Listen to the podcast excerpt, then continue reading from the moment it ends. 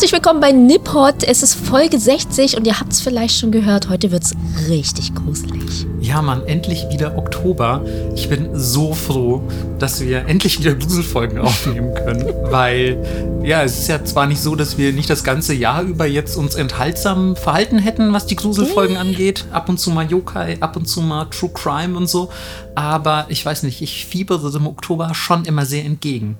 Aber für dich wäre ja eigentlich auch immer Oktober. Äh, für mich ist also intern ist bei mir immer Oktober und eigentlich immer sogar Halloween. Und ähm, boah, hier fliegt gerade irgendwie So ein ein riesiges Zeppelin, ein Gruselzeppelin, fliegt über, über das Haus, in dem ich wohne. Vorsicht, ähm, falls ihr das gerade gehört habt. Ähm, und ja, deswegen ähm, bin, ich, bin ich aber umso froher, wenn es tatsächlich draußen auch Oktober wird und ich mich quasi äh, wieder in die normale Gesellschaft hinein assimilieren kann mit meinem Grusel und das für einen Monat im Jahr normal ist. Ja, akzeptabel. Ah, du Ja. guckst jeden Tag Gruselfilme? Ja, aber immer. genau. Einmal zwölf Monate im Jahr, fünf Tage am Tag. Verdammt, ich habe kurz überlegt, wie viele Tage hat eine Woche. Und ähm, wie ihr merkt, ist es mir entfallen. Ich habe mich auf fünf Tage reduziert, weil ich glaube, das ist halt einfach die klassische Arbeitswoche, ne? Und mehr Leben habe ich ja nicht. Ah, aber du arbeitest ja sieben Tage die Woche. Ja, scheiße, stimmt eigentlich. ah, clever, clever. Aber Melissa, ähm, bevor wir uns in den traurigen und vielleicht auch ein bisschen gruseligen Geschichten über unseren Arbeitsalltag verlieren, Ja. ähm, was ist ein Thema heute? Thema heute sind ungelöste Mysterien.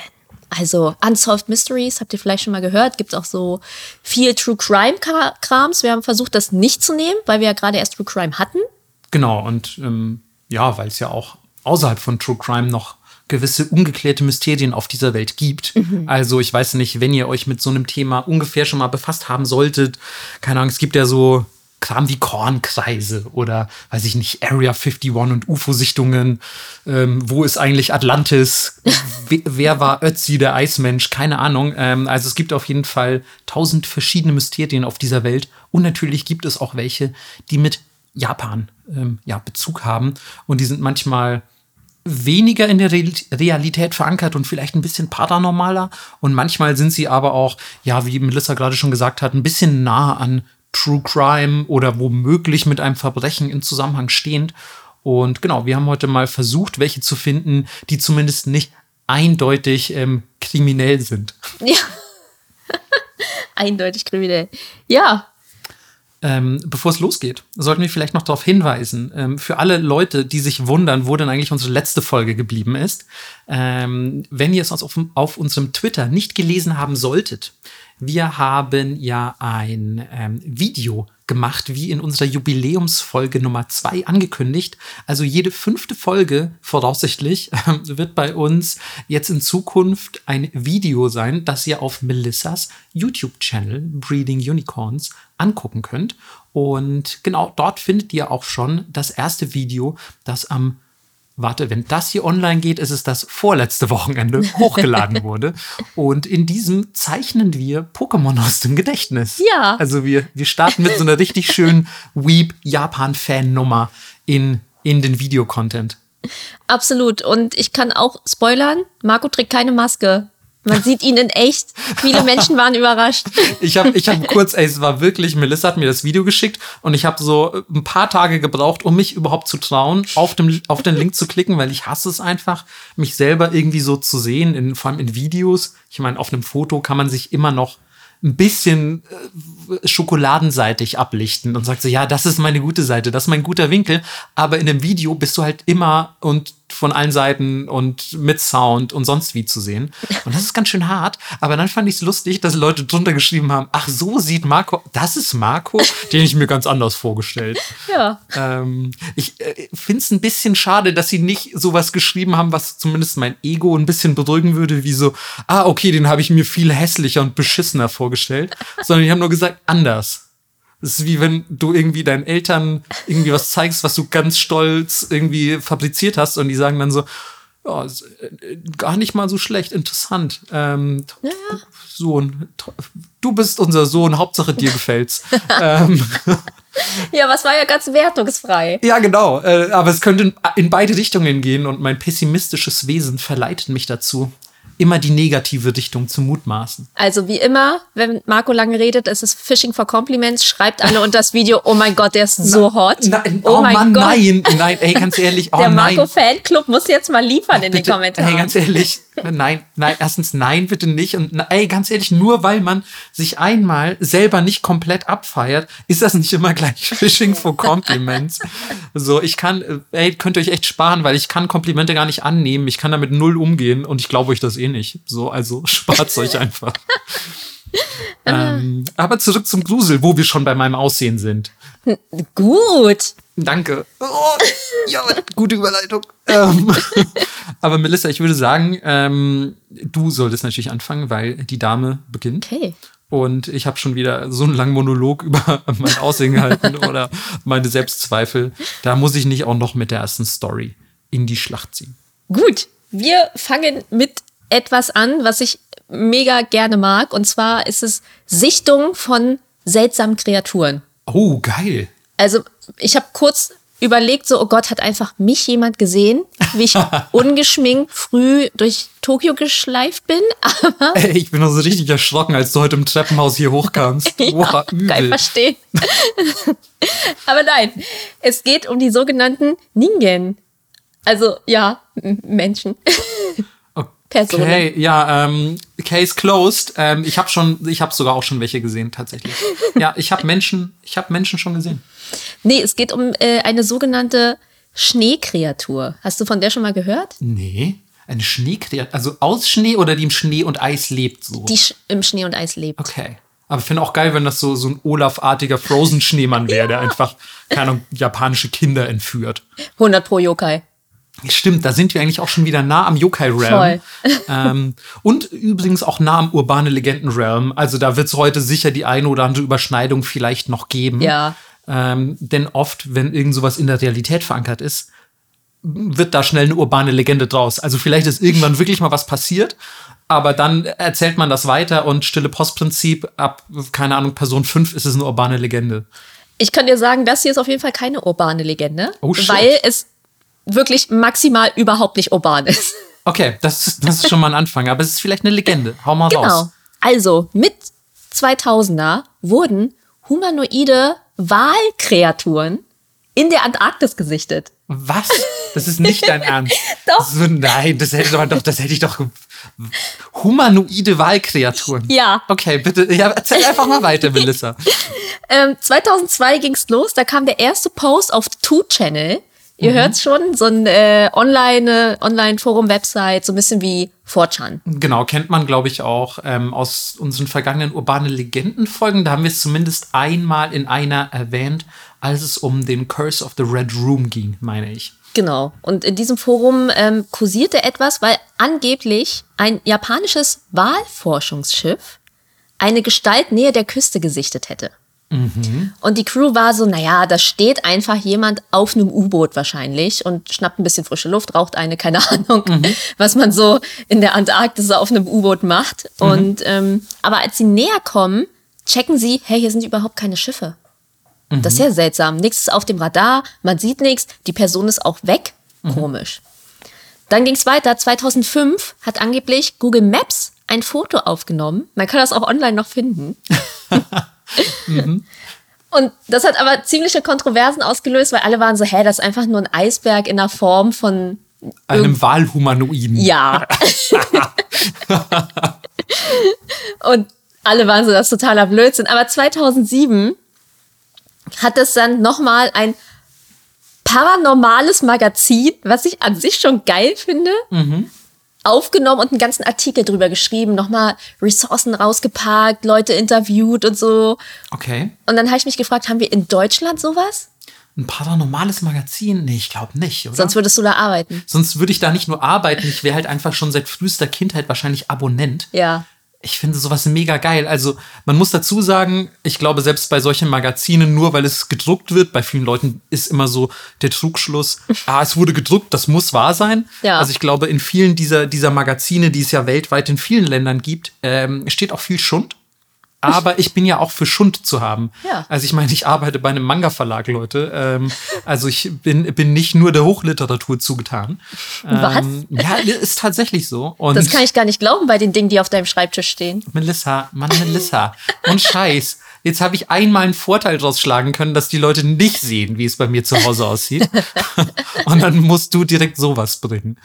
Ähm, ja, Melissa spielt nämlich darauf an, dass es jüngst in meiner Wohnung etwas nerdiger geworden ist. Ja, sehr gut. Ähm, und ähm, ja, ich, ich traue dem Braten noch nicht. Ähm, aber wir gucken mal, wohin die Reise geht.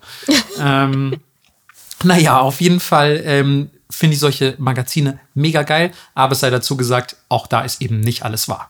Nee, ich würde sogar sagen, 90 Prozent ist nicht wahr. Okay. Aber man weiß es ja nicht. Also, naja, jedenfalls springen wir ein bisschen. Es ist 2010 und ein japanischer Meeresforscher veröffentlicht ein Unterwasservideo. Und am Ende sieht man eine Kreatur am Meeresboden, die, ja, man könnte denken, die schläft vielleicht oder so, die echt nah an diesen Ningen-Fotos dran ist. Also mit so ganz kleinen Augen und so ein breiter, dünner Mund. Also, ja, es ist so ein bisschen, müsst ihr euch vorstellen, wie ein Haikopf auf zwei Beinen. Okay.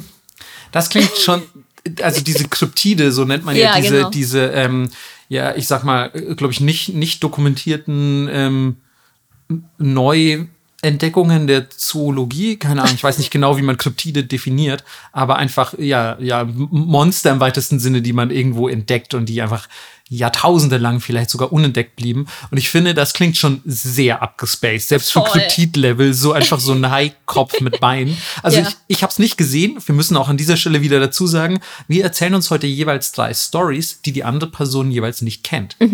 Und ähm, ich habe keine Ahnung, wie die Dinge aussehen, von denen Melissa da redet, aber vielleicht ist das wieder mal, haltet euer Bingo bereit, ein Fall für, wir posten was auf Twitter. Ja, heute würde es auf jeden Fall in meinem Fall äh, Sinn machen, weil ich viel, viel visuellen Kram habe. Naja, also ihr habt diesen Haikopf auf zwei Beinen, auch so Haihaut, also so weiß, gräulich. Manchmal hat er noch Arme, manchmal nicht. Und jetzt haben andere Leute gesagt, äh, das ist totaler Bullshit. Das, was man am Meeresboden da sieht, ist ein Sn Snaggletooth, Snake-Aal, was ich sehr süß finde. Ähm, weil die werden nämlich 104 Zentimeter lang und haben voll das lustige Gesicht. Okay. Und ich war so, okay, ich so, Voll das lustige Gesicht. Wirklich? Ich hab's mir die ein bisschen mit so. Clownsnasen vor. ja, weil die haben so ein, der Mund ist echt wie bei so einem Ditto, so ein ganz langer Strich sozusagen und dann die Augen sind voll weit auseinander. Okay. Und umso weiter du ja die Augen auseinander machst, umso niedlicher wird ja was. Außer Das bei Menschen. Erinnert mich sehr krass an, wenn du Gesichter auf Dinge zeichnest. Ja, genau. Der sieht ein bisschen so aus, als hätte ich ihn gezeichnet. So, Melissa mal, mal ein Aal. Okay. Okay. Ähm, aber muss ich das jetzt doch so verstehen, dass dieser Kryptid dann eigentlich gar nicht so gruselig aussieht? Nee, der sieht nicht gruselig aus. Der sieht eher ein bisschen witzig aus. Okay. Also, ja, man könnte auch denken, er fällt ein bisschen in die Yokai-Kategorie. Mhm. Unterwasser-Yokai. Ja, du hast den halben, wenn der halbe Wahlkopf länger als zwei Tage liegt, wird ein Ningen draus. Sowas Wenn er irgendwie. 100 Jahre alt wird, der Walknochen Ja. Tsukumogami. Naja, also insgesamt ist das Problem an diesem Mythos, dass es natürlich nicht so ist wie, oh, wow, im Yoyogi-Park rennt irgendwas rum und tausend Leute haben ein Foto davon gemacht, Ja. sondern, naja, es ist die fucking Antarktis und kaum jemand ist da. Klar. Aber das macht es natürlich auch fast ein bisschen einfacher, Dinge zu behaupten. Ne? Also wenn du Außerdem- dann zurück nach Japan kommst von, von deiner Schiffsreise und sagst, ihr glaubt nicht, was ich in der Antarktis gesehen habe. Und dann bist du natürlich ähm, der, der große Max auf dem Dorfplatz und sagst, ja klar, habe ich mit den humanoiden Wahlmenschen gerungen ähm, und ja vier von ihnen im Faustkampf besiegt. Wenn er denn Arme hat. Ah ja, ja im Flossenfaustkampf, wie auch immer. Im Kickboxen. genau, die haben ja Beine, deswegen. Ja. Naja, die Regierung soll aber angeblich Informationen haben, aber hat sich nie offiziell dazu geäußert, was ich ein bisschen schade finde. Okay. Und ähm, es wird behauptet, dass sie sich nicht äußern, um nicht unnötig viel Aufmerksamkeit auf ihren Walfang-Research zu lenken. Also für alle, die die Walfang-Folge nicht gehört haben, dieser Walfang-Research ist eigentlich nur eine Ausrede, um weiter Wale zu fangen und zu essen. Okay. Das kann man, glaube ich, ganz gut so festhalten, ja. Ja, und dass es wohl tatsächlich Augenzeugen gibt, die behaupten, die Regierung hätte sie aufgefordert, nichts mehr zu dem Thema zu sagen. Okay. Was natürlich immer sehr verdächtig ist Ja. und so ein bisschen an vielleicht Akte X erinnert. Voll. Ähm, wo die Regierung auch immer alles unter den Teppich kehrt und sagt, nein, auf gar keinen Fall. Also sie wissen was und dann kommen irgendwie zwei so Typen aus einem schwarzen Van gestiegen in schwarzen Anzügen, ähm, nehmen dich mit und du wirst nie wieder gesehen. Ist so. Du wirst einfach den Wahlmenschen zum Fraß vorgeworfen. Die unter Tokio in der Kanalisation leben. Geht hinaus und verbreitet diese urbane Legende. ja, und das war's auch schon. Okay. Aber ich fand, das war zu witzig, um es nicht zu nehmen. Melissa, ich bin auf jeden Fall, ich mag schon wieder, dass sich unsere Stories, glaube ich, heute sehr krass unterscheiden werden. Weil ich habe das Gefühl, du hast ein bisschen die clickbaitigen Stories eher so. Wie immer. Ja, genau.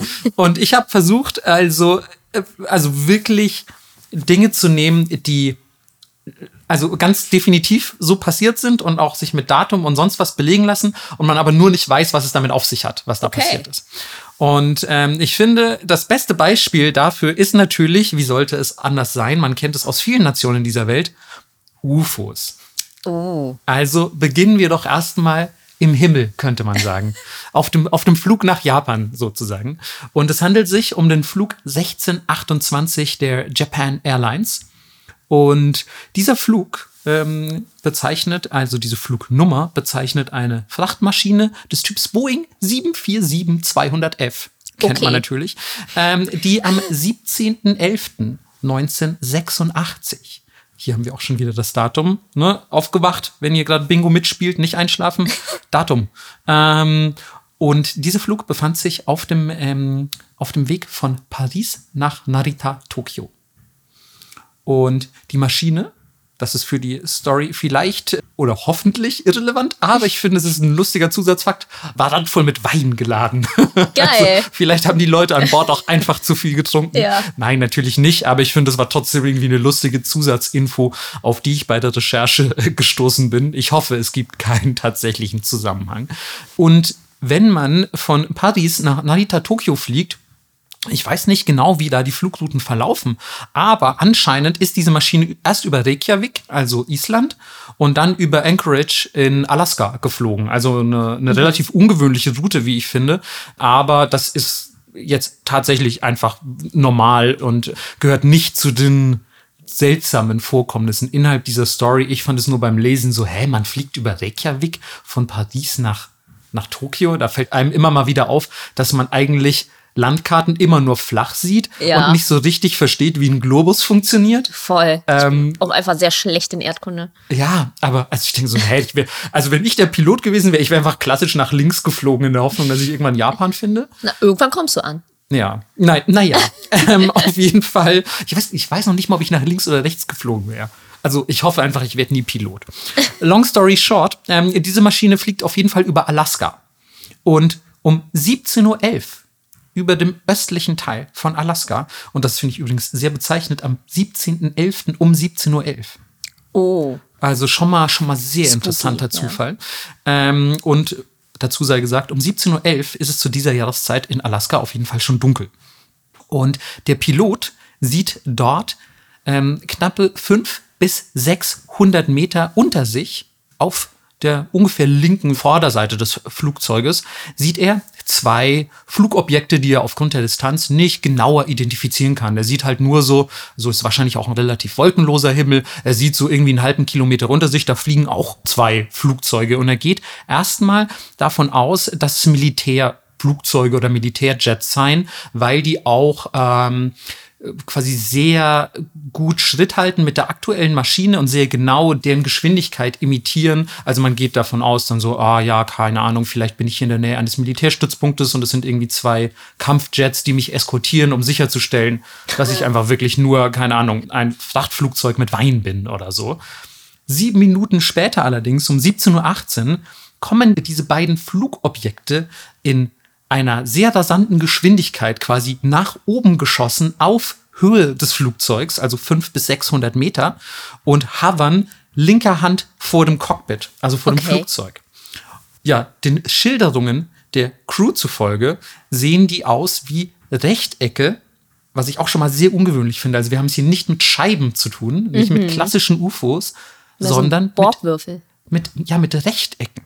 Mit Rechtecken, die ganz viele leuchtende Düsen auf der Außenseite haben. Also sie sind rundum übersät. Also es konnte man nicht genau erkennen angeblich, aber die Crew geht davon aus, dass es sich um zylinderförmige Objekte gehandelt hat, aber die natürlich, wenn du sie von vorne siehst, trotzdem rechteckig mhm. anmuten.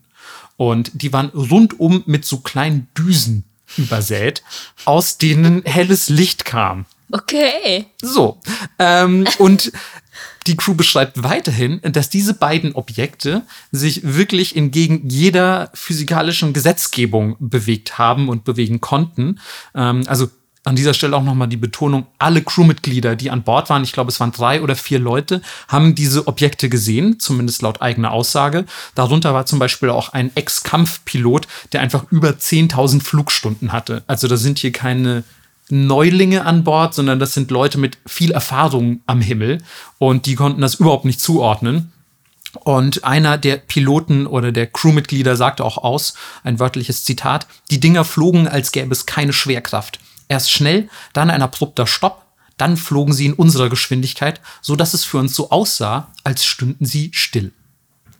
Okay, ich möchte nur noch mal erwähnen, dass du vorhin zu mir gesagt hast, alles, was du jetzt erzählst, ist genauso passiert und hört sich komplett realistisch an. Nein, nein, stopp. Ich möchte dazu sagen, es ist nachgewiesen, dass es diesen Flug natürlich wirklich gab. Ja, okay, me meine Leute waren auch in der Antarktis. Das ist auch Okay, okay, okay, okay, okay. Ich finde nur, wenn immer was auf Tutschein gepostet wird, könnte es auch einfach eine gute Creepypasta sein. Ähm, und, aber es geht noch weiter, Melissa, ja, okay. keine Sorge. Ähm, und ähm, des Weiteren ähm, haben sie beschrieben, dass für solche Manöver, wenn sie denn überhaupt möglich wären, ein, ja, ein massiver Umkehrschub quasi nötig wäre, der aus diesen Düsen kommt, weil die müssen ja quasi von einem Moment auf den anderen stoppen können und dann die Richtung mhm. wechseln und so weiter und so fort. Also es sind quasi sehr elaborierte Manöver, die da am Himmel vollführt wurden. Und die Hitze, die diese Objekte beim Fliegen abgegeben haben, war deutlich im Cockpit zu spüren, hieß es von der Crew. Und ähm, natürlich haben sie sofort die Bodenkontrolle kontaktiert und meinten so, hey Leute, was zum Fick ist hier los? So, so, ey, sag mal, könnt ihr uns sagen, ob ihr hier irgendwas auf dem Schirm habt an sehr ungewöhnlichen Flugobjekten? Aber natürlich ähm, hat der nächstgelegene Tower oder der nächstgelegene Flughafen ähm, zurückgegeben, äh, sorry, ihr seid komplett allein im Himmel. Keine Ahnung, was, was ihr dabei euch seht. Nach drei bis fünf Minuten flogen die beiden Objekte für zehn Minuten direkt nebeneinander rotieren dabei ganz langsam und lassen ihre Düsen verschieden hell aufleuchten. Wow. Ähm, wie gesagt, alles ähm, Aussagen der Crew natürlich. Ich war nicht dabei. Aber kleiner Disclaimer, ich würde auch hierzu, wenn wir dann daran denken, ich hoffe, wir tun es, ein ähm, Bild auf Twitter posten. Es gibt nämlich auch Bilder dieser Objekte, die nochmal viel besser veranschaulichen, wie man sich die vorstellen muss. Wenn ich jetzt sage, mit Düsen übersäter Zylinder, mhm. ist immer ein bisschen schwer greifbar. Also vielleicht kommt jetzt so nach dieser Folge eine richtige Bilderflut auf Twitter, wer weiß. Und diese Objekte, nachdem sie zehn Minuten nebeneinander geflogen sind, verschwinden um 17.23 Uhr hinter dem Horizont im Osten. Aber da, wo die Objekte verschwanden, entsteht plötzlich ein schwacher Lichtstreifen, also ein horizontaler schwacher Lichtstreifen, der dem Flugzeug auf gleicher Höhe zu folgen scheint. Also wieder scheint dem Flugzeug irgendein mysteriöses Objekt ja, mhm zu folgen oder gar zu eskortieren. Und erneut heißt es von der Bodenbesatzung, ähm, da, da wäre nichts. Sorry, also wir haben nichts auf dem Radar, bis auf die Elmendorf Air Force Base in Anchorage. Die sagt tatsächlich, ey, wir haben hier was auf dem Radar, wir Oha. haben aber keine Ahnung, was es ist. Okay. Und ähm, als sie sich dann Fairbanks nähern, also einer größeren Stadt, wird das Objekt, also von dem dieser Lichtstreifen ausgeht, endlich mal ein bisschen von den Lichtern der Stadt erhält. Also es ist ja wie gesagt schon dunkel. Und der Pilot, der übrigens Kenju Terauchi heißt, sagt, es wäre absolut gigantisch gewesen, ungefähr die Größe, und jetzt halte ich fest, die ungefähre Größe von zwei Flugzeugträgern. Was? Ja, Mann, die ungefähre Größe von zwei Flugzeugträgern. Also ihr wisst, die großen Schiffe, auf denen Flugzeuge starten und landen. Und zwei davon im Himmel herumfliegend. Okay. Und ähm, ja, dieses Objekt fliegt dann noch äh, ein paar kurze Momente neben ihnen und dann verlieren sie das in der wieder einsetzenden Dunkelheit, nachdem sie eben Fairbanks überflogen hatten, verlieren sie das in der Dunkelheit irgendwann aus den Augen. Und als ähm, dann natürlich nach diesen ganzen Berichten ein Militärflugzeug dahin geschickt wurde und ähm, der, der Fighter Jet oder wie auch immer, der ähm, Pilot nichts entdecken kann, ähm, ja, setzt der Flug seine seine Reise ganz normal fort, ohne weitere Zwischenfälle. Also der, der, ähm, ich glaube, es war ein amerikanischer Jet, der dahin geschickt wurde. Der hat auf jeden Fall nichts sehen können in dieser mhm. Dunkelheit und sagt, sorry, ihr seid auch laut meinen Messgeräten, ihr seid alleine im Himmel. I don't know. Und ja, dieser Japanese Airlines Flug 1628 landet um 18.20 Uhr in Anchorage und ja, es gibt keine weiteren Zwischenfälle und setzt von da aus seinen Weg nach Narita fort. Ähm, als Resultat dieses Zwischenfalls gab es allerdings noch einiges. Denn erstmal wurde Terauchi, also der Pilot, aus dem aktiven Flugdienst entlassen von Japanese Was? Airlines, weil er eben behauptet hat, ein UFO gesehen zu haben und auch noch mit der Presse darüber gesprochen hat. Das hat Japanese Airlines nämlich überhaupt nicht oh. gefallen. So, also erstmal Terauchi ist sein Job los. Dann die amerikanischen Behörden haben ausgesagt, dass sie eine Verwechslung mit einem ähm, Tarnkappenbomber vermuten. Also ihr kennt das vielleicht von, weiß ich nicht, irgendwelchen Militärfilmen oder so, diese schwarzen, dreieckig geformten Bomber, diese Stealth-Bomber, mhm. hat man vielleicht schon mal gesehen oder auch in irgendeinem Videospiel. Und tatsächlich befand sich dieses Flugzeug Mitte der 80er in Entwicklung. Es könnte also sein, ja. Dass es sich um einen ja, frühen Prototypen handelte, der da eben durch die Nacht geflogen ist. Aber ich finde, es waren ja drei jetzt doch eher weirde Objekte und Tarnkappenbomber sind ja nicht zylindrisch. Fand ich, klang eher nach ein bisschen so nach einer Ausrede. Ähm, die ganze Story hat nämlich auf jeden Fall genug Wirbel erzeugt, um auch FBI und CIA und diverse ähm, ja, Flugsicherheitsexperten auf den Plan zu rufen, die wirklich mehrere Monate lang recherchiert haben, was es dann, äh, was es denn damit auf sich haben könnte. Die haben Radardaten ausgelesen, Funksprüche analysiert und alles unter strengster Geheimhaltung natürlich, ähm, wie man es eben von so Sachen wie Roswell und Area 51 und Co. kennt.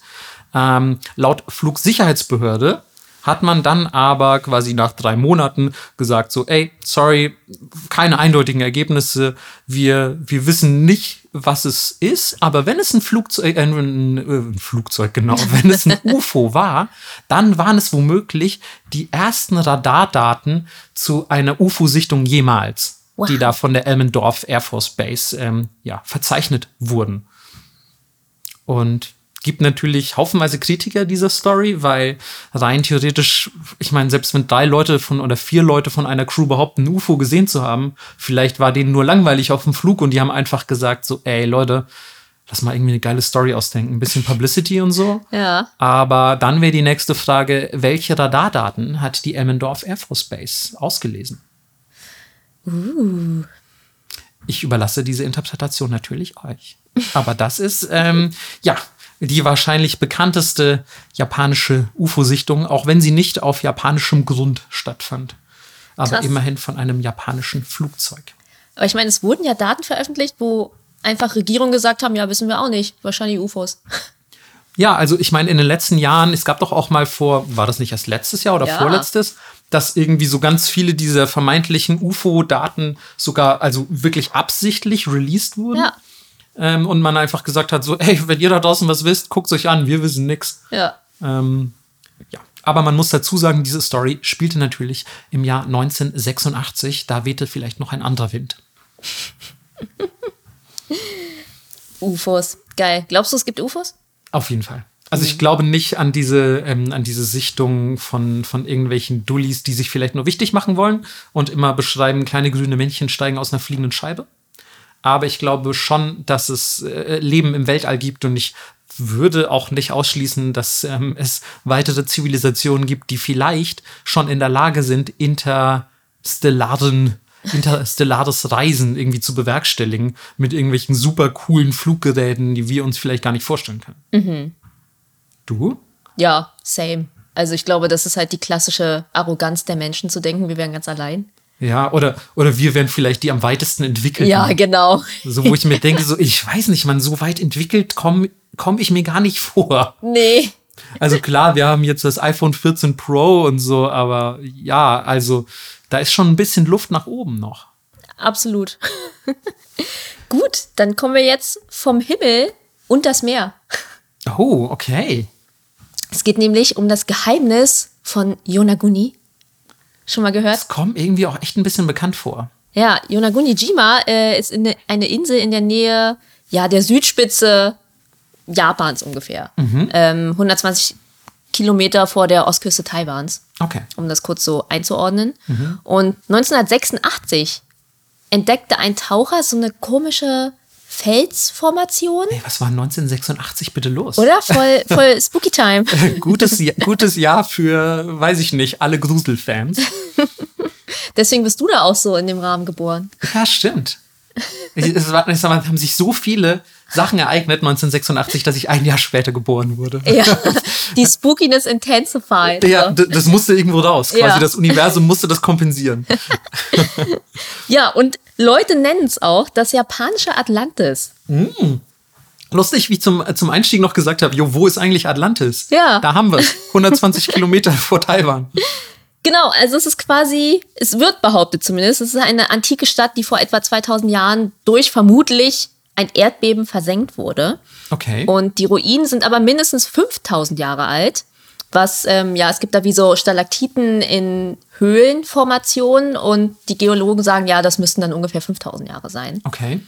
Und ähm, der japanische Meeresbiologe Masaki Kimura hat zehn Bauwerke vor der Hauptinsel Okinawas und weitere fünf ähnliche Bauwerke identifiziert, die so ähnlich sein könnten. Also es könnte schon übereinstimmen, dass das irgendwie zusammengehört.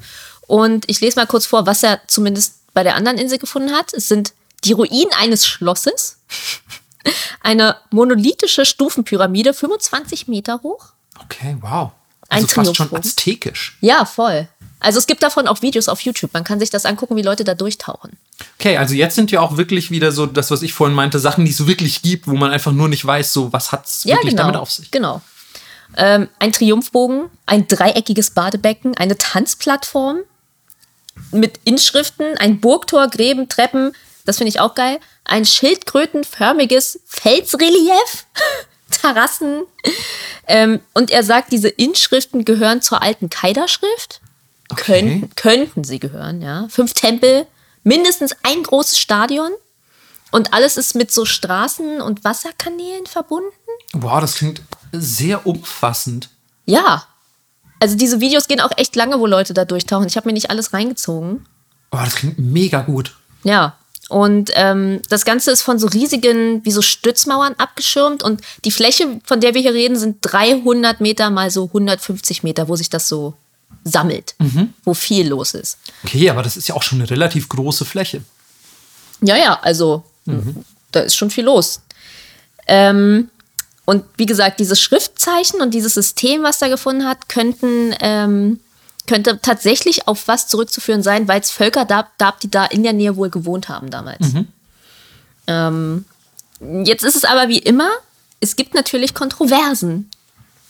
Und Glauben die Leute, der hat das aus Pappmaché dahin gebaut, oder? Nee, pass auf. Robert Schoch, Professor für Naturwissenschaften und Mathematik an der Universität Boston.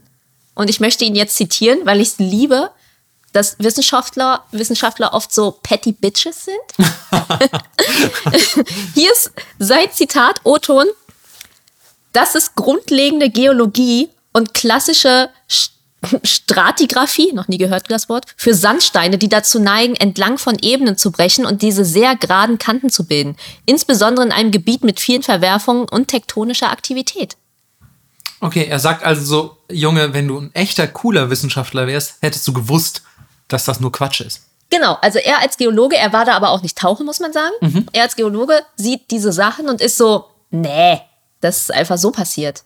Da ist, da ist kein Stadion und da ist auch sonst nichts. Okay. Naja. Auch die japanische Regierungsbehörde ähm, für kulturelle Angelegenheiten, noch die Regierung der Präfektur erkennen die Überreste an und äh, sagen irgendwie, das wäre jetzt hier wichtiges Kulturgut. Und man kann dort tatsächlich noch frei tauchen und sich das selber ansehen. Wow. Wie tief ist das? Weißt du das? Das weiß ich leider Okay. nicht. Aber, also man braucht richtig, man kann nicht schnorcheln. Man braucht schon, es ist Nee, am. Meeresboden. Ja, okay. Ja, man braucht schon richtige Tauchausrüstung. Okay, krass. Ja. Aber äh, du hast, hast du die Videos davon angeguckt? Ja. Würdest, was wäre deine Einschätzung? Ist das echt? Also ist das, ist das krasses Ah. Zeug oder ist das wirklich nur Sandstein? Ich finde es ganz schwierig. Ich bin keine Geologin, ich kenne mich nicht aus mit Sandstein und wie das bricht unter Wasser, aber es ist schon ungewöhnlich gerade. Und ich finde auch so, manche haben gesagt, so, ja, da haben sich halt Meerestiere ein, eingenistet, daher kommen diese Schriftzeichen und so, aber ich weiß nicht. Ich finde, es sieht schon so aus. Und ich meine, es ist Japan, fettes Erdbeben, irgendwas geht unter. Was halt seltsam ist, dass sie halt sonst überhaupt nichts finden. Also er hat natürlich auch gesagt, klar, wenn das 5000 Jahre alt ist, findest du weder Skelette noch Tontöpfe, weil das löst sich einfach alles auf. Ja. Ja, und vielleicht konnten sie einfach keine Metallsachen und so vor 5000 Jahren machen, aber Hm, okay. schwierig. Oh, fuck, das muss ich auf jeden Fall direkt mal angucken, so ein Video. Das interessiert mich jetzt schon sehr. Ja. Ähm, andere behaupten, es wären eventuell die Überreste von Mu, einer sagenumwobenen pazifischen Zivilisation, von der es heißt, die sei in den Fluten verschwunden. Oh, Fancy. also Naja. tatsächlich Atlantis 2.0. Ja. Aber wie es halt so ist, ne, ist ja schon interessant, kam noch jemand dazu, nämlich Toru Uchi. Und er ist außerordentlicher Professor für Seismologie an der Universität Kobe. Also er ist jetzt auch nicht so ein Verschwörungsspinner, sondern ich meine außergewöhnlicher Professor. In Japan muss wahrscheinlich schon was geleistet haben. Und er sagt, er hat noch nie gesehen, dass tektonische Aktivitäten so eine Art von Landschaft hervorrufen. Also für ihn ist das außer Frage. Er sagt, das muss von Menschen gemacht worden sein und dass Kimura nicht übertreibt. Ja, vor allem ich, also ich bin natürlich auch absoluter Laie, aber rein theoretisch, wenn Sandstein wirklich diese Angewohnheit hätte, unter Wasser ständig sich in irgendeiner Form ähm, so zu entwickeln, dass es aussieht wie eine untergegangene Zivilisation, dann hätte man das doch vielleicht schon mehr als einmal irgendwo entdeckt und von gehört, dass Ja. jemand glaubt, eine untergegangene Zivilisation zu oder entdeckt zu haben. Also ich so wünsche mir auch einfach immer ein bisschen mehr, dass, dass es stimmt. Also, bin ganz ehrlich. Ähm, ich, möchte, ich möchte nicht alles entmystifizieren und entzaubern. ja, also wenn man sich diese Videos anguckt, ist es halt echt wie so Treppen. Du siehst wirklich klare, gerade Kanten und Treppen und auch wie so Sachen so stadionmäßig runterführen und so. Okay, das, das muss ich mir wirklich angucken. Ja, Boah, hier also ist wieder das, hier ist wieder das Gruselzeppelin. Wie macht das Gruselzeppelin, Melissa? hast du doch gehört. ich glaube, ich weiß gar nicht. Also hat, haben Zeppeline Geräusche gemacht? Ich glaube, Wahrscheinlich die machen, nicht, oder? Die, also die bewegen sich ja trotzdem mit einem Propeller fort, oder? Also in eine Richtung. Wahrscheinlich Ahnung. Propellergeräusche. Ist hier ein Zeppelin-Beauftragter oder Beauftragte, die uns. Falls? Zeppeline zuhören, Ja. ähm, sagt, mal, sagt mal, wie er macht. Entschuldigung, bitte fahr fort. Achso, nee, das war's schon. Okay. Ich finde es aber witzig, wie Wissenschaftler sich einfach streiten. Und Ey, wie die total. dann auch eiskalt so Sachen raushauen wie, ja, ist totaler Blödsinn. Ja, vor allem gerade, finde ich gerade bei ähm, so Geschichten, ähm, wo es womöglich darum gehen könnte, was ganz Neues entdeckt zu haben oder womöglich auch was Paranormales, vielleicht irgendein Kryptid oder sonst irgendwas. Und äh, da sind dann irgendwie die Gemüter, habe ich das Gefühl, immer extra erhitzt. Ja. Weil es wahrscheinlich auch echt halt Leute gibt, die alles so entzaubern wollen. Und dann gibt es mit Sicherheit auch Leute auf der anderen Seite des Spektrums, die um jeden Preis daran glauben wollen, Ja. dass es irgendwie, äh, ja, vielleicht paranormales, untergegangene Zivilisationen äh, und so weiter eben geben mag. Also Leute, falls ihr da tauchen geht, bitte schreibt uns. ja, bitte, genau. Wenn ihr aktive Sporttaucher und Taucherinnen seid, Ja. ähm, schaut mal in Japan vorbei und schickt uns vielleicht ein kleines Video. Oder schreibt uns einfach, ob ihr glaubt, dass das tatsächlich ähm, nur bröckelnder Sandstein sein Mhm. könnte oder vielleicht doch Atlantis 2.0. Wow. Atlantis. A- A- Atlantis? Hm. Gut. Ähm, Was hast du? Ich würde mich wieder zurück an Land begeben, aber wo wir gerade noch in einem Flugzeug, ähm, das von UFOs eskortiert wurde, ähm, uns befanden, äh, befunden haben, ähm, möchte ich jetzt quasi an den Flughafen gehen. Und zwar ähm, möchte ich dort einen jungen Mann begleiten namens John Zagreus. Der hat am BR acht Stunden auf seine Cover gewartet, wie ich. Ja, case closed. Case closed. Du bist Keiner wieder dran, weiß, wo sie Melissa. sind. Nein. Ähm, nein, es gibt tatsächlich einen, oder es gab einen Mann mit dem vermeintlichen Namen äh, John Zagreus. Eigentlich John Allen Kuchar Zagreus. Okay. Und in Japan ist er allerdings auch unter dem Namen Mystery Man äh, bekannt. Oder M- Mys Mystery Man. Keine Ahnung. ähm, er ist auf jeden Fall ähm, echt gewesen. Also es gab, gab ihn wirklich, es lässt sich auch ganz easy recherchieren. Wie sich seine Geschichte allerdings entwickelt hat, ist dann teils Stoff urbaner Legenden geworden. Aber das finde ich eigentlich auch ganz geil, dass du so ein weirder Typ warst, dass du ähm, quasi urbane Legenden ähm, ja, erschaffen hast, die auf dir selbst basieren. Ja. Und nun gut, ich fange mal vorne an. John Zagreus ist der angebliche Name eines Mannes, der 1960 in Japan festgenommen wurde, und zwar wegen Urkundenfälschung. Ein Jahr vorher, im Oktober 59, ist er im Alter von 36 zusammen mit seiner koreanischen Ehefrau in Japan eingereist. Drei Monate später wird er von der Polizei in Marunouchi, das ist ein Stadtviertel von Tokio, ähm, wird er festgenommen, weil er gefälschte Schecks im Wert von 200.000 Yen und 100.000 Yen bei, ich glaube, einer einer, ähm, einer japanischen Bank oder bei der Bank of Korea oder so einlösen will und dann noch mal einen gefälschten Reisescheck über 140 Dollar bei irgendeiner amerikanischen Bankfiliale. Und ja, fliegt leider auf und er wird festgenommen. Dann fragen die Leute natürlich so, yo, äh, weisen Sie sich mal aus, was sind Sie denn für einer? Ähm, wieso fälschen Sie hier einfach Schecks? Und John Zagreus sagt so, ja, ähm, hier, mach mal ganz langsam, Freunde von der Polizei. ähm, ich bin nämlich ein Botschafter aus Negus Habes. Okay, geil. Und ich habe natürlich diplomatische Immunität, ihr könnt mir gar nichts. Außerdem, und das sei ähm, dazu gesagt, also es macht mich ja noch mal geiler, bin ich US-Spion. Okay. Und ähm, logischerweise kennt niemand das Land Negus Habes, denn es gibt auf der Erde kein Land, das so heißt. Und die Leute sind halt so, yo, Digi, woher kommst du wirklich? Was ist denn Negus Habes? Und ich so, ja, ist so ein kleines Land ähm, südlich von Äthiopien. Und ähm, die Leute sind halt komplett verwirrt und meinen so, keine, zeig mal deinen Pass einfach, ja? Zeig einfach mal deinen Pass. Und was er ihm gibt, ist ungefähr so groß wie ein Magazin, also wie ein, keine Ahnung, wie so ein Mickey Maus Heft oder eine Wendy. Stellt euch Geil. einfach vor. Also er gibt ihnen so einen riesigen Lappen. Und dieser ganze Pass war in einer unbekannten Sprache, die so ein bisschen von den Schriftzeichen wie Arabisch aussah, verfasst. Ähm, und diese Sprache war natürlich Negus Habessisch. Und, und enthielt auch ähm, die Stempel verschiedener japanischer Botschaften aus verschiedenen asiatischen Ländern, aber war offensichtlich eben gefälscht, weil es gibt auf dieser Welt auch kein Land, das ähm, Pässe hat, die so groß sind wie Magazine. Äh, und ähm, er hatte trotzdem damit ein Visum äh, in Taipei, in der Botschaft von Taipei ausgestellt bekommen, weil ich weiß auch nicht warum. Tatsache ist auf jeden. Fall, die waren irgendwie gnädiger, was den, was den Wendy-Reisepass angeht. Ähm, und dann fragen die Leute natürlich so ein bisschen so, okay, äh, okay, warte mal, du bist irgendwie aus Negos Habes, bist ein Botschafter und US-Spion und hast einen weirden Pass. Ähm, erzähl uns mal ein bisschen mehr von dir, äh, damit wir dich einschätzen können. Was bist du denn für einer? Und ähm, ja, John Zagreus sagt so, naja, also ich bin halt in der USA geboren. Ähm, dann bin ich ähm, im Kindesalter nach UK gezogen, dann nach Tschechien und dann nach Deutschland, ähm, wo ich auf dem Gymnasium war. Und ähm, im Zweiten Weltkrieg war ich dann aber Pilot für die Royal Air Force. Ähm, was auch geil ist, wenn du in Deutschland zum Gymnasium Ja, gegangen bist. genau. Aber dann ist schon wieder vielleicht noch UK-Pass gehabt, keine Ahnung. Auf jeden Fall war er Pilot für die Royal Air Force und befand sich auch einmal in deutscher Gefangenschaft. Oha. Ähm, aber immerhin ähm, war er auf dem Gymnasium. ähm, nach dem Krieg ist er dann nach Südamerika gegangen, wie überraschenderweise viele Nazis, aber hey. Ähm, später sei er dann als amerikanischer Spion in Südkorea verpflichtet worden.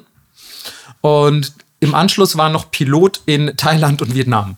Okay. Und ähm, als er dann mit seiner Pilotenkarriere durch war, ähm, wurde er zu einem Diplomaten in Negus Habes ähm, aber eben doch in seiner Eigenschaft als amerikanischer Spion. Also ähm, er sollte wohl weiß ich nicht, die un unfassbar krassen Militärgeheimnisse von Negus Habes ans Licht bringen. Warum sie so große Pässe haben. Ja, genau. Ganz ehrlich, diese strukturelle Integrität von, von unseren Pässen. Ja, wie können, wie, wie können die so große Pässe bauen? Die können doch unmöglich so stabil sein. Aber nein, man, Negus Habes hat's einfach drauf. Ähm, genau. Und äh, ja, wie man dieser sehr bewegten Lebensgeschichte nehmen kann, ist die ziemlicher Bullshit. Aber dann fragen die natürlich so, okay, ja, ähm, fair enough, wenn das alles so stimmt, aber was willst du denn dann hier in Japan? Ich meine, du bist doch Botschafter in Negus Habes, du musst doch irgendwas hier wollen. Und dann sagt er, ja, ja, ganz klar, ähm, ich, John Zagres, habe den, den Auftrag für ähm, das Militär der Vereinigten Arabischen Republik, die es, glaube ich, übrigens nur so drei Jahre lang gab oder so. Also es war ein Zusammenschluss aus Syrien und Ägypten. Mhm. Ähm, aber die gab es eben zur damaligen Zeit. Ich glaube von 1951, äh, 1959 bis 61 oder sowas. Also sehr kurzlebig. Und er hat gemeint, so ja, ich muss japanische Freiwillige für das Militär der Vereinigten Arabischen Republik klar machen. Und ähm, dann sagen die sich, okay, äh, pass auf, das heißt, wir rufen einfach mal da an, wo du überall sagst, gewesen zu sein. Natürlich telefonieren äh, die japanischen Behörden dann wild durch die Gegend und ähm, kontaktieren entsprechende Länder, Botschaften, Unternehmen, alles Mögliche. Kein Mensch hat je von John Zagres gehört. Anschließend ähm, wird er natürlich angeklagt und auch ähm, ihm wird der Prozess gemacht. Oha. Also ähm, wegen Urkundenfälschung und äh, ich glaube sogar primär nur wegen Urkundenfälschung und vielleicht noch irgendwie das illegale Betreten Japans ohne gültiges Visum oder so, kein Plan. Ähm, auf jeden Fall landet er vor Gericht.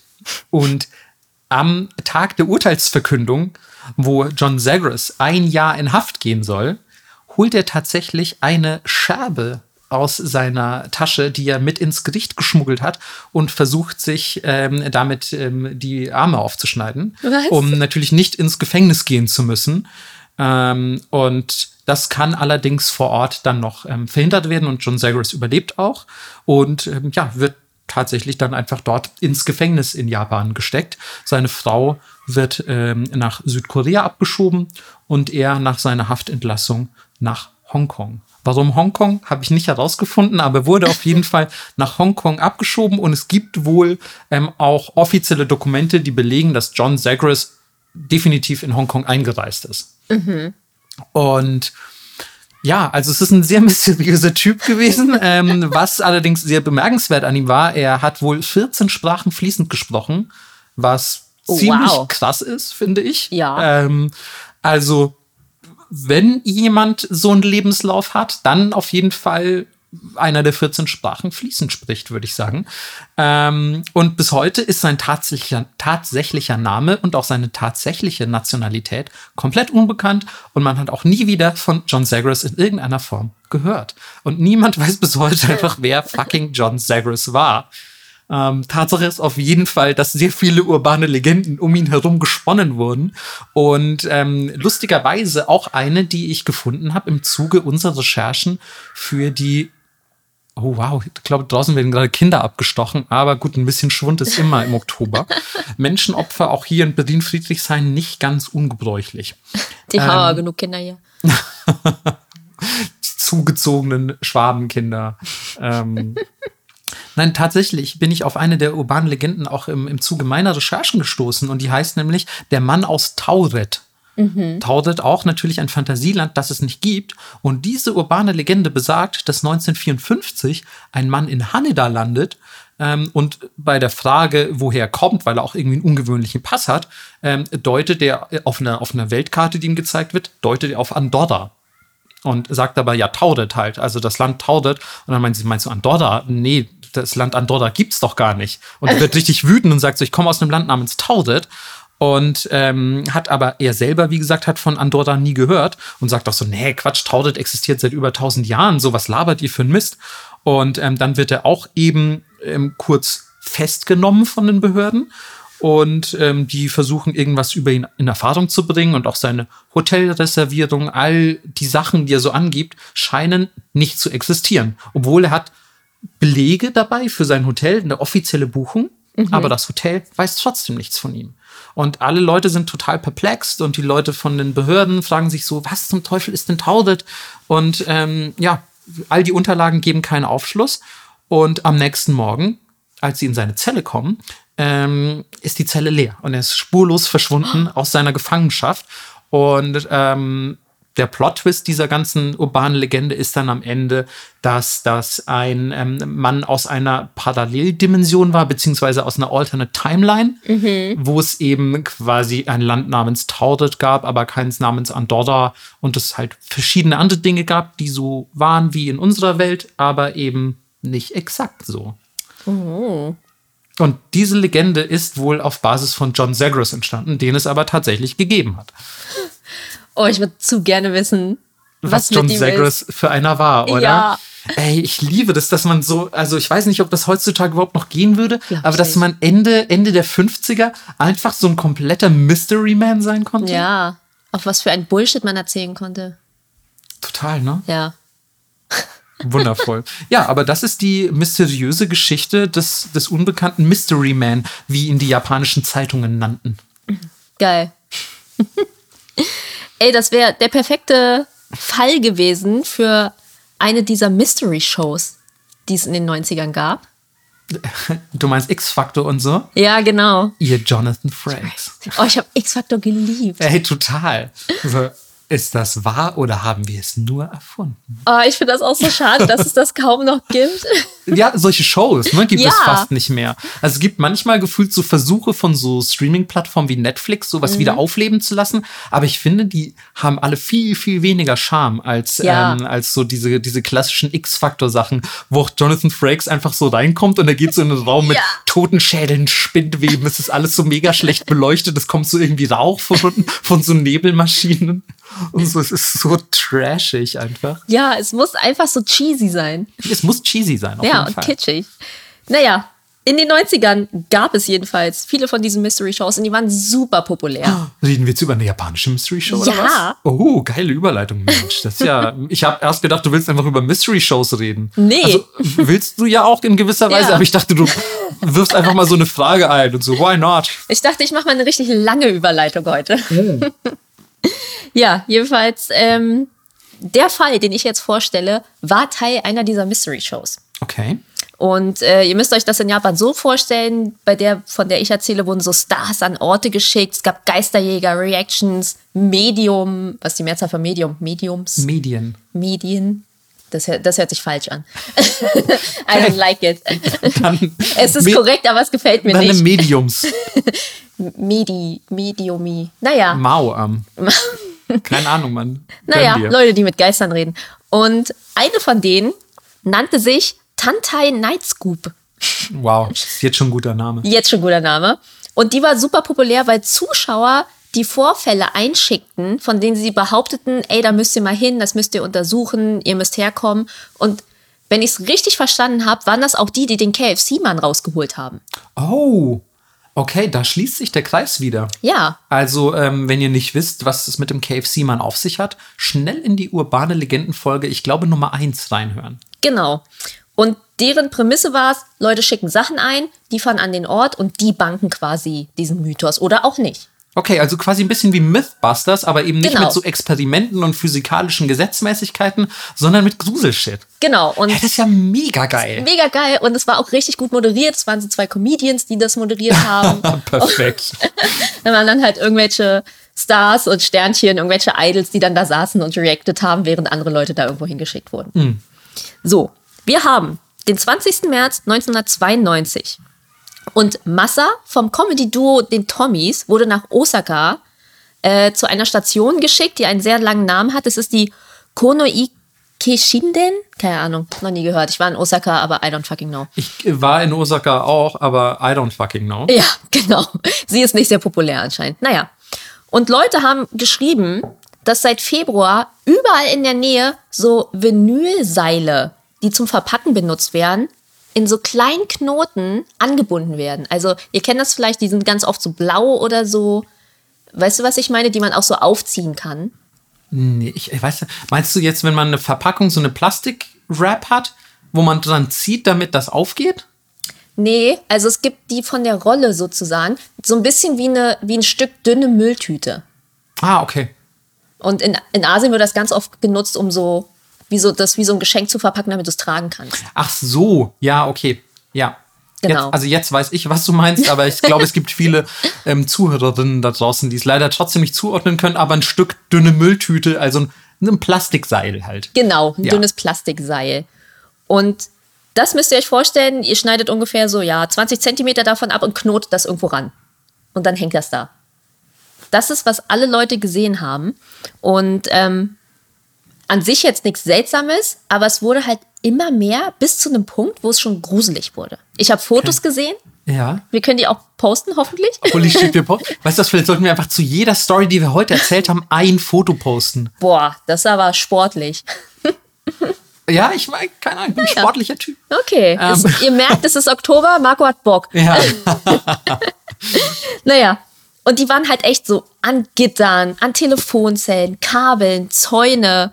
Ihr müsst euch das vorstellen, wie so, ihr fahrt über diese Brücke in Köln und überall hängen diese dummen Schlösser. Also wirklich überall, alles ist voll.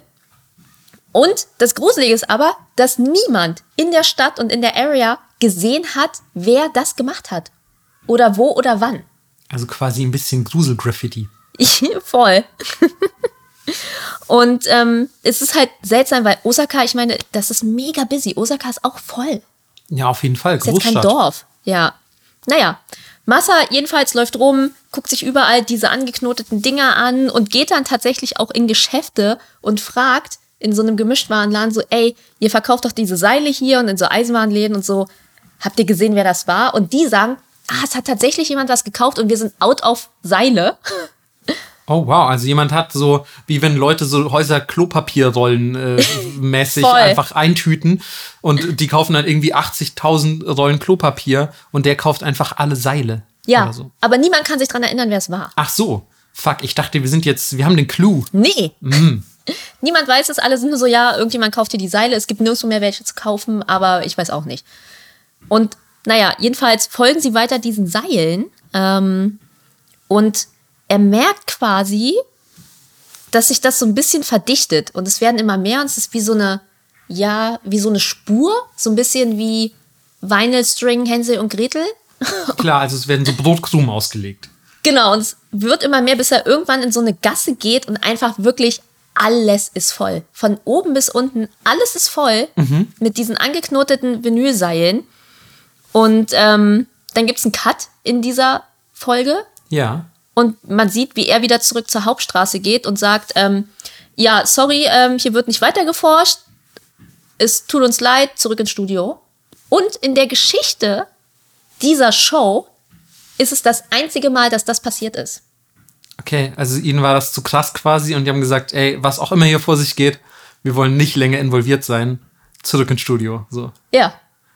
Okay, krass. Und es ist bis heute nicht rausgekommen, was es mit diesen Knoten auf sich hat und wer die geknotet hat? Also, ähm, es gibt eine Theorie, zu der komme ich gleich, äh, weil ich habe da natürlich auch geforscht und geguckt und so. Und die Episode kann man nicht mehr schauen, die wird leider immer von YouTube gelöscht. Und Fuck. gibt's nicht mehr so richtig online, es gibt nur so Snippets. Okay. Ähm, und die gängigste Theorie ähm, ist, dass es wohl eine paranoide, schizophrene Frau war, die die Seile überall angebunden hat und ähm, dann war ein Comedian ein Teil einer Radioshow, der auch für diese Show gearbeitet hat und meinte, dass sie wohl tatsächlich diese Frau auch gefunden hätten und dass die gesagt hätte, die Idee mit dem Knoten aufzuhören wäre zu gruselig und deswegen macht sie immer weiter.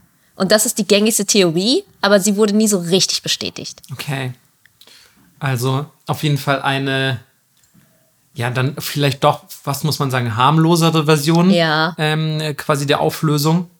Aber äh, gruselig ist es auf jeden Fall. Vor allem, wenn man so überlegt, dass das immer mehr werden und dann kommt man Ja, in so eine Gasse rein und voll. alles ist voll mit diesen Knötchen. Ja, Das passt ja auch gar nicht so. Warum sollte die Frau quasi so eine immer dichter werdende Spur legen?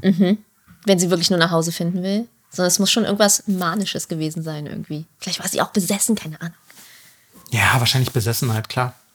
Klassischer Case von Besessenheit. Ja, Okay, aber geil. Also, ich bin bei solchen Shows, da denke ich mir dann auch immer, ich würde mir so wünschen, dass alles wahrscheinlich wahr ist. Ja. Aber man weiß natürlich immer nicht, bis zu welchem Grad es gescriptet ist. Das finde ich immer ein bisschen schade, aber an sich trotzdem mega geil.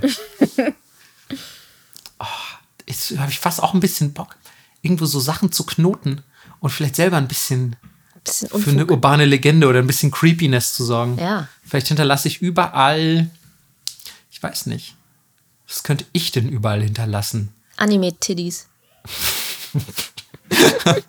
Nee, dann weiß ja jeder gleich, dass ich das war, Mann. Ja, warte mal, Manga-Redakteur, da kenne ich doch diesen einen aus diesem Podcast. Nee, nee, es muss irgendwas. Hm. Ich weiß nicht, auf jeden Fall, wir werden mal drüber nachdenken. Wir haben ja noch eine zweite Halloween-Folge. Ähm, denn es gibt ja bei uns immer zwei Gruselfolgen zum Oktober. Ähm, bis dahin werde ich mir vielleicht mal überlegen, was ich quasi, oder womit ich, vielleicht brauche ich auch einfach einen riesigen Pass, keine Ahnung, womit ich quasi ähm, so ein bisschen auch ins leichte urbanen Legenden hinein stolpern könnte. Ja. Ja, geil. Oh, Melissa, wir könnten eigentlich auch einfach Geisterjäger sein. Ja, das stimmt. Aber ich würde die ganze Zeit schreien und du würdest die ganze Zeit einfach nur lachen. das ist doch eine perfekte Kombination. Du wärst so, ich bin ready, take me. und ich so, nein, nicht in dem Outfit, ich will nicht sterben. Das ist durch ein Geist-Outfit. Ja, Das erinnert mich an diese, an diesen, ich glaube, es ist aus Grave Encounters oder so, diesen, auch diesen mehrsekündigen Snippet einfach nur mit Hey there, Demons, it's me, your your boy.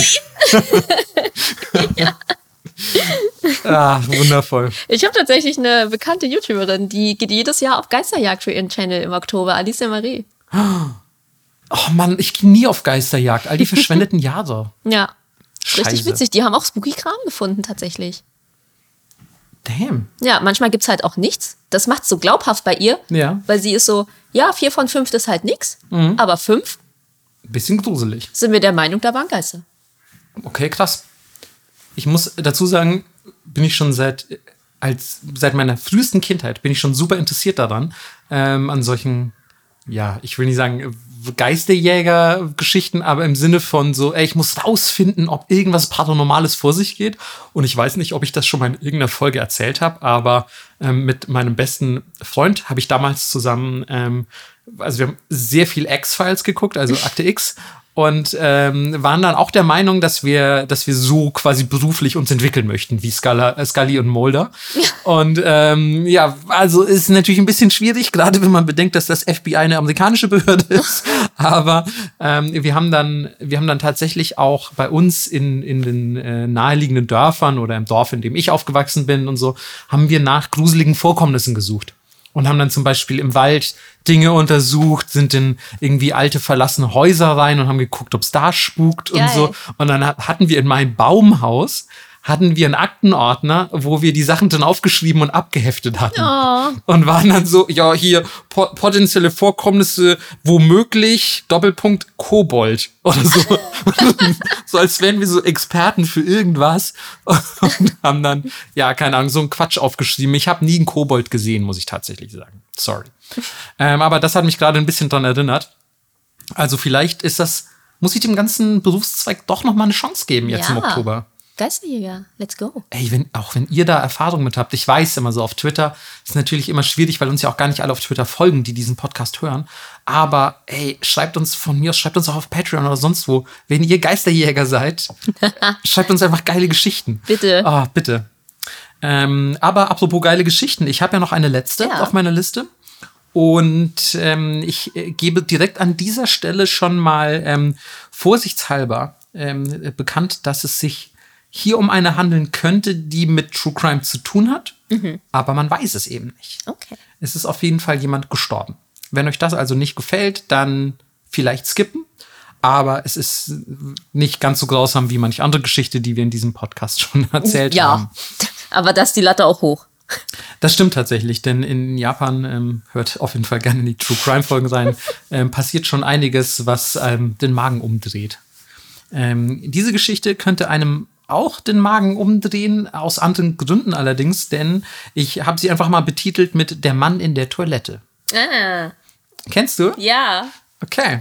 Ähm, für alle, die diesen Fall noch nicht kennen, es handelt sich um ein Ereignis aus Miyakoji in der Präfektur Fukushima.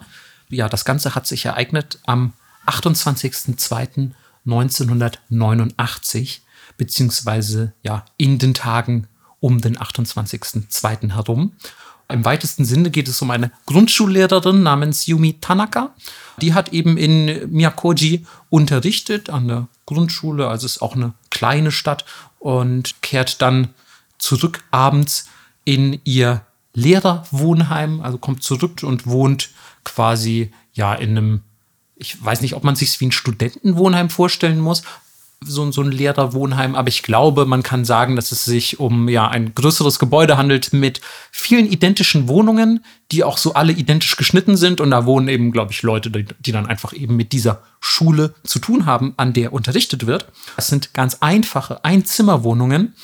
Und jede davon hat zwar ein eigenes Bad beziehungsweise eine eigene Toilette, aber ihr dürft euch das nicht so vorstellen, wie ihr euch jetzt japanische Toiletten vorstellt. Also es sind nicht diese technologischen Wunderwerke, die mit euch reden, euch den Po pudern und irgendwie euch eine gute Nachtgeschichte vorlesen, sondern es sind eher die, naja, die Toiletten aus kleineren Städten oder dörflichen Gemeinden des Jahres 1989. Also im Prinzip ein Loch im Boden, wo ihr reinscheißt. Ähm, Also es ist sehr viel bodenständiger als das, was man heute aus Japan gewohnt ist. Wobei ich dazu sagen muss, also zum Beispiel ähm, an, an meiner Uni in Japan, wo ich studiert habe, ähm, da gab es auf jeden Fall in der Mensa noch genau diese Toiletten. An manchen Bahnhöfen gibt es die auch noch. Ja, also ah. es sind schon auch noch, also es ist eine, die, die Schere die Toilettenschere in Japan, die klafft ganz weit ja. auseinander. Ähm, also es sind auch, wenn man so die Tür aufmacht, ist eine Mixed Bag. Es kann, das kann das Toilettenwunderland sein hinter der Toilettentür, aber es kann auch einfach nur ein Loch im Boden sein. Ähm, in diesem Fall war es ein, ein Loch im Boden geht quasi darüber in die Hocke. Es gibt auch keinen Sitz und nichts, ähm, sondern muss sich einfach so darüber hocken. Man muss so drüber squatten. Und um so eine besagte Toilette halbwegs hygienisch zu gestalten, gibt es eben Klärbehälter, die darunter liegen, die ja aber auch von Zeit zu Zeit ausgeleert werden müssen. Und die sind deswegen meistens U-förmig und ähm, die eine Öffnung des Us führt natürlich unter die Toilette und die andere Öffnung des Us liegt außerhalb des Gebäudes, quasi, quasi auf, der, auf der Rückwand oder so, und ähm, ist mit einem Deckel verschlossen. Die kann man dann aufmachen und die Fäkalien entsorgen, also herausnehmen und entsorgen. Und so werden diese, diese Klärbehälter halbwegs regelmäßig gereinigt. Und die Lehrerin kommt, wie gesagt, eines Abends nach Hause und ist wahrscheinlich komplett geschafft will noch ihr Geschäft verrichten und ähm, blickt, wie man es eben manchmal so macht, in die Toilette hinein, um sein, keine Ahnung, Tagwerk zu begutachten. Was weiß ich. Und sie ist ziemlich entsetzt, denn in dieser Toilette kann sie so im, im Halbdunkel erkennen, da liegt ein Schuh. Und warum zum Teufel sollte in ihrer Toilette ein Schuh liegen? Sie ist also komplett verwirrt und rennt erstmal nach draußen, öffnet diesen, diesen Klärbehälter und guckt nach, was, was, was da in ihrem Klärbehälter los ist. Und das Einzige, was sie sieht, weil wie gesagt, es ist U-förmig und man kann natürlich nicht alles davon sehen, ähm, sind menschliche Beine, die sie quasi durch diese Öffnung ent entdecken kann.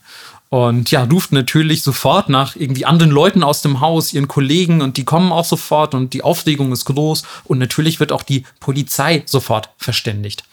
Die Polizei stellt relativ schnell fest, dass die Person, die da im Klärtank sich befindet, natürlich tot ist ähm, und muss den Tank sogar mit Werkzeugen öffnen, weil sie die Leiche sonst gar nicht anders ähm, ja, rausbekommen könnten. Und kurz zu der Person, die man da gefunden hat. Also der Körper befand sich in einer fetalen Position, ähm, lag auf dem Rücken. Ähm, die Hände waren über der Brust verschränkt und die Person hat ein sauber gefaltetes Hemd auf ihrer Brust gehalten und quasi ja die beiden Arme über dem Hemd mhm. verschränkt. Ähm, es handelt sich um einen Mann. Er hatte nur eine Hose an, ähm, weder Socken noch Schuhe noch eben besagtes Hemd. Und ähm, der Schuh, ein einzelner, lag neben seinem Kopf auf Kopfhöhe. Und der Kopf dementsprechend natürlich unter der Schüssel, so dass man quasi von unten nach oben in die Schüssel gucken kann. Relativ schnell wird auch die Leiche obduziert und man stellt fest, es handelt sich um den 26-jährigen Naoyuki Kano, der auch mit der Lehrerin tatsächlich befreundet war. Und er wurde bereits seit vier Tagen vermisst. Merkt, wir haben den 28.02., aber die Autopsie stellt fest, schon gegen den 26. ist Naoyuki erfroren, also an Hypothermie gestorben. Er hat ein paar kleinere Schrammen am Körper, aber sonst weist ja sein Körper eigentlich keine Anzeichen eines Kampfes oder sonstige nennenswerte Verletzungen auf. Ähm, die Polizei kommt dann relativ schnell zu dem Schluss, das ist einfach so, naja, Voyeurismus gone wrong. Ähm, also der Typ ist in den Tank geklettert, um quasi von unten der Dame beim ähm, Urinieren oder sonst was tun zuzusehen und ja, daraus irgendwie sexuelle Regung zu generieren. Case closed, Fall abgeschlossen, armer Naoyuki. Aber schon sehr viel Aufwand, ne? Sehr, sehr viel Aufwand, finde ich. Ähm, es gibt nämlich auch sehr viele teils schwer berechtigte Zweifel, wie ich finde, an dieser Story. Ja. Ähm, ich nenne mal einige. Ähm, die äußere Öffnung dieses Klärbehälters hatte einen Durchmesser von gerade mal Durchmesser, by the way, ne? nicht eine Seite, sondern Durchmesser von 32 Zentimeter. Ja. Das ist winzig. Winzig. Denn selbst für japanische Verhältnisse ist das relativ ungewöhnlich, denn ein Mann wie Naoyuki hat laut Statistik mit seinen 174 Zentimeter Körpergröße eine ungefähre Schulterbreite von 40,6 Zentimeter. Also 40,6 und 32, das sind fast 10 Zentimeter Unterschied. Ja, auch selbst wenn du es zusammenklappst, wird's. Ja, also eng. muss schon Gummimensch sein, um, Ja. um da irgendwie ja, reinzukommen. Ähm, Im Februar, wir befinden uns, wie gesagt, ähm, im Februar, 28.02., ist es saukalt in Fukushima. Ähm, es lag zu der Zeit haufenweise Schnee, also es war eine wundervolle Winter Wonderland Landschaft. Und äh, er war im Klärbehälter ohne Kleidung, also zumindest ohne Hemd. Klar, er hatte eine Hose an, aber keine Socken, keine Schuhe. Ähm, und ja, es ist einfach so komplett unverständliches Verhalten. So, wieso würde man sich denn davor noch ausziehen? Also, wenn du Angst hast, dass du da nicht reinpasst, zieh von mir aus was eng anliegendes an, Ja. aber mach's nicht nackt. Vor allem das Hemd auch mitzunehmen, obwohl du es ausgezogen hast, Mhm. macht wenig Sinn.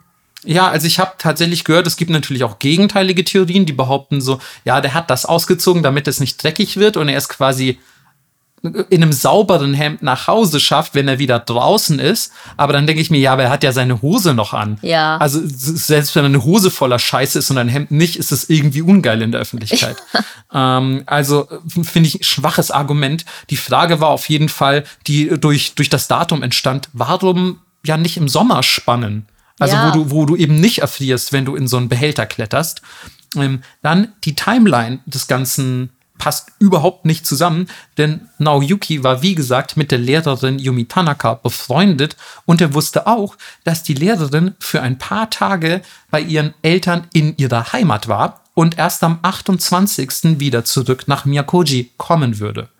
Warum hätte er also schon so viel früher in diesen Tank klettern sollen? Ja. Wir haben ja gehört, er wurde ähm, vier Tage lang vermisst. Das heißt, er ist seit dem 24. vermisst und am 26. erfroren. Das würde bedeuten, er ist vier Tage vor ihrer Rückkehr in den Behälter geklettert, was ja eigentlich überhaupt gar keinen Sinn macht. Vor allem eben nicht, wenn es saukalt ist in Fukushima. Also, ja, sehr, sehr fragwürdig. Dann das Mysterium seines zweiten Schuhs. Ähm, wie wie gesagt, der erste wurde auf Kopfhöhe in dem Klärbehälter neben ihm gefunden, was auch schon ungewöhnlich ist. So, also warum sollte er seinen Schuh dahin legen? Oder also vielleicht um den Kopf drauf zu legen? I, I don't know. Aber die Frage ist dann, wieso wurde der zweite Schuh viel weiter weg an einem Flussufer gefunden? Also sehr, sehr mysteriös. Wir müssen uns dann erinnern, es ist keine Toilette, die mit dem öffentlichen Abwassersystem verbunden ist, sondern eben nur mit einem Klärbehälter. Das heißt, da wurde nicht der Schuh rausgespült und ist irgendwie am Fluss gelandet, sondern es ist natürlich ein in sich abgeschlossenes System und dieser Schuh wurde einfach zu einem völlig anderen Zeitpunkt anscheinend an diesem Fluss verloren. Also auch sehr, sehr mysteriös. Das Zweite dann war der Deckel des Tanks wieder geschlossen. Und naja, gemäß der Position, in der ähm, Naoyuki in diesem Klärbehälter gefunden wurde, wäre es fast unmöglich gewesen, so dass er den Deckel geschlossen hat. Ja. Also der hätte das erstens mit den Füßen machen müssen und wie gesagt, das ist ein U-förmiger Behälter, also er muss wirklich ein Gummimensch gewesen sein, um das zu schaffen.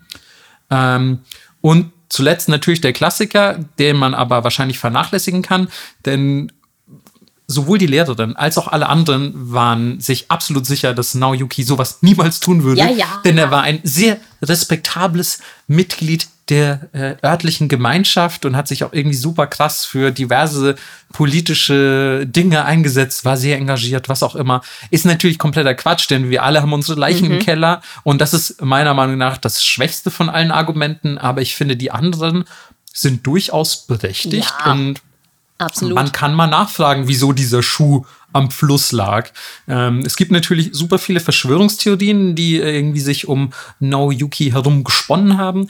Ähm, er sei angeblich Opfer eines Verbrechens geworden, weil er zu viel wusste, irgendwie über, weiß ich nicht, auch keine Ahnung, es gab, glaube ich, irgendwelche Atomkraftdeals, wir sind in Fukushima wohlgemerkt, irgendwelche Atomkraftdeals in der Nähe zu dieser Zeit, wo Naoyuki wohl, ich weiß nicht, ob er dagegen protestiert hat oder irgendwie involviert war. ja, Auf mit jeden so einem Fall Politiker irgendwie. Genau, dass die ihn aus dem Weg geräumt Ja. haben.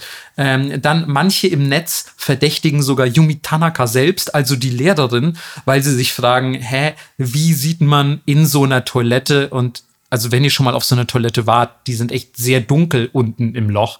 Also wie würde man da einen Schuh erkennen? Und wieso ruft sie nicht sofort die Polizei, sondern geht erst mal selber in den Klärbehälter gucken und so? Also sie fanden insgesamt das Verhalten der Lehrerin zu verdächtig. Es fehlte allerdings ein offensichtliches Motiv. Also wie gesagt, die waren sogar miteinander befreundet. Ähm, ich weiß nicht richtig, was ich von dem Fall halten soll. Ich finde auf jeden Fall die, die Zweifel, die angemeldet wurden, gerade die Sachen mit einfach so, hey, der ist seit vier Tagen da drin, obwohl er weiß, dass die Lehrerin nicht zu Hause ist. Sein Schuh war ganz woanders. So, also es finde ich, ist schon ein bisschen verdächtig. Oder wie siehst du das? Ich finde auch, das hört sich komplett an nach, die Polizei hatte keinen Bock oder wurde halt bestochen, es nicht zu tun oder was auch immer. Weil alles daran hört sich nicht an, als könnte man es selber tun. Ja, der Case ist leider closed. Ja. Also was es mit ähm, was es mit Naoyuki wirklich auf sich hat, was was mit ihm passiert ist, das werden wir vermutlich nie erfahren. Aber wir sind ja auch bei den Unsolved Mysteries. So ist es. Ey, aber weißt du, was wir erfahren? Was denn? Das Wort der Woche. Übel, Melissa. Aber da sind wir bei dem Stichwort Unsolved Mysteries auch gar nicht so weit weg, ähm, denn unser Wort der Woche ist natürlich Naso. Nein, nicht Nase, Naso.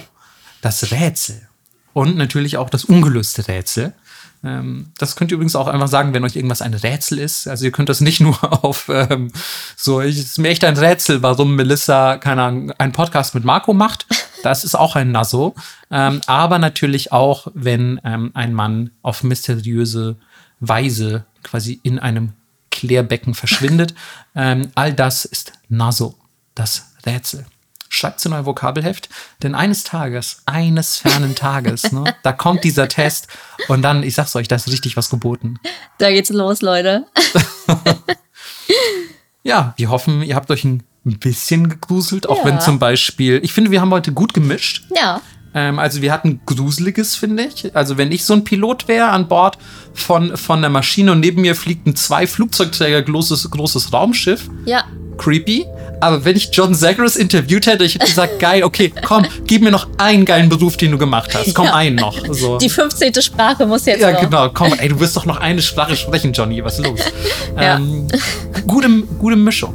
Ich bin mir sicher, er feiert eine Party in der Antarktis mit den High-Menschen. Absolut. Und vielleicht gucken wir zusammen auch coole Jonathan Frakes Mystery Shows. Bestimmt. Ähm, und wir gucken einfach mal, wie lange es dauert, bis wir unsere eigene Mystery Show haben. Oh, ich wäre so down, ey. Ich wäre auch richtig down. Übel, übel. Falls hier irgendein Producer oder eine Producerin zuhört, schreibt uns an. Ja, bitte. ja, und dann äh, würde ich sagen, gruselt euch schön, esst ordentlich Kürbissuppe. Wir hören uns in zwei Wochen. Bye, bye. Bis dann. Tschüss.